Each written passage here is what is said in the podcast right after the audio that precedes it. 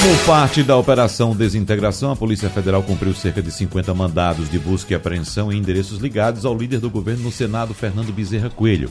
Entre os envolvidos na mobilização, ontem está o filho dele, o deputado Fernando Bezerra Coelho Filho. Eles teriam recebido, segundo os investigadores, mais de 5 milhões de reais em vantagens indevidas repassadas por quatro empreiteiras. Essas informações foram citadas na decisão em que o ministro Luiz Roberto Barroso, do Supremo Tribunal Federal, autorizou buscas e apreensões nos gabinetes de pai e filho. Para falar sobre esse assunto, que movimentou o cenário nacional esta semana, vamos conversar com o cientista político e professor Juliano Domingues, que é professor da Universidade Católica de Pernambuco, jornalista e cientista social, mestre e doutor em ciência política. Boa tarde, professor Juliano, tudo bem? Boa tarde, Wagner. Tudo bem? Boa tarde a você, a Igor e aos ouvintes do, da Rádio Jornal do Balanço Notícias. Essa operação abriu alguma brecha entre os três poderes, professor? Acho que seria possível dizer, Wagner, que essa operação ela reforça o conflito e polarização entre os poderes. E aí é importante dizer que, por si só, o conflito entre os poderes não deve ser visto como algo negativo. Pelo contrário, é importante que haja, sim, o embate entre os poderes.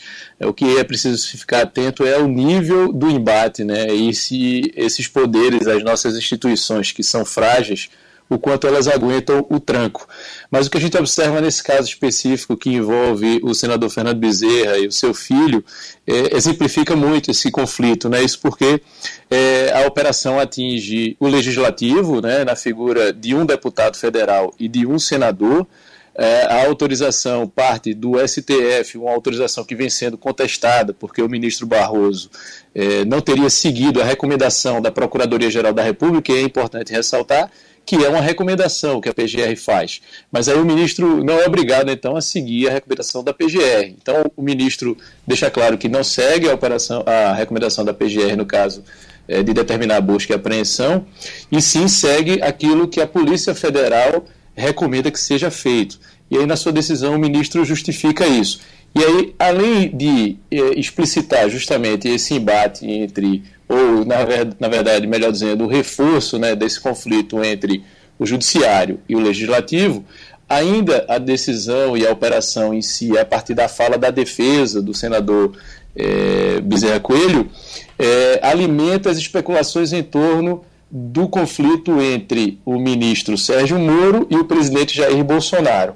Isso porque a defesa do senador Bezerra Coelho é, afirma que há uma retaliação por parte do ministro da Justiça Sérgio Moro em relação ao ministro, em função justamente do, do posicionamento crítico que o ministro tem manifestado em relação ao projeto de Moro de segurança pública. Então, Wagner, a gente tem aí um, um, um, mix né, de várias possibilidades de se interpretar, a partir do caso do, do senador e do filho do senador, o conflito entre as instituições. Ô, Juliano, boa tarde.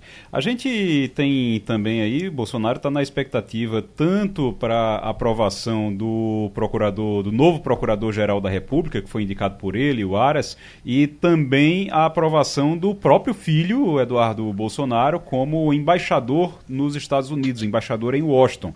E essa, isso aí vai ter que ser feito, essa aprovação ela, ela acontece no Senado. Fernando Bezerra Coelho é um, o principal articulador do governo no Senado atualmente. Essa iniciativa da Polícia Federal acaba pode atrapalhar a vida de Bolsonaro, as pretensões dele? A princípio, Igor, é, tem sim um potencial de atrapalhar. Isso porque o ouvinte é, deve se lembrar que um dos principais problemas que vem sendo ressaltado desde o início do governo Bolsonaro é a dificuldade de articulação entre executivo e legislativo. E aí, como o, o nosso amigo Romualdo bem ressaltou agora há pouco, as articulações no Senado têm se mostrado mais eficientes do que aquelas observadas na Câmara, e isso tem sido creditado em grande medida ao papel desempenhado pelo senador Fernando Bezerra Coelho. Com esse enfraquecimento do, do senador, é possível sim que haja é, uma, um prejuízo a essa articulação.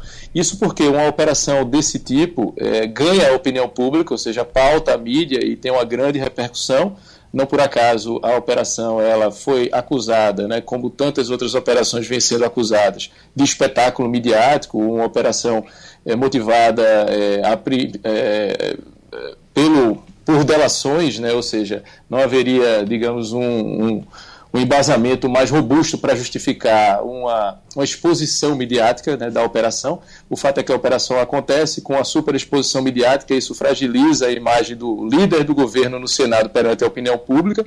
E, além disso, do ponto de vista prático, o MDB é o partido que possui a maior quantidade de assentos no Senado. Vejam só, são 13 membros do MDB. A, o bloco parlamentar, é, integrado pelo MDB, une MDB, PP e os republicanos. Só esse bloco tem 20 membros, é o maior bloco. Uhum. Então, o MDB não só tem a maior quantidade de senadores, como também integra o bloco no Senado, o bloco parlamentar, com a maior quantidade de senadores, são 20 senadores. Então, é possível sim a gente esperar uma dificuldade maior de articulação é, no Senado por parte do governo, das pautas de interesse do governo. E aí você cita aí dois casos sensíveis que a gente vai acompanhar em breves desdobramentos Isso. e uma possível sim reação do Senado nesse sentido. Juliano Domingos, muito obrigado, um abraço para você e até a semana que vem. Eu que agradeço, Wagner. Um abraço a você, a Igor. Até a próxima semana.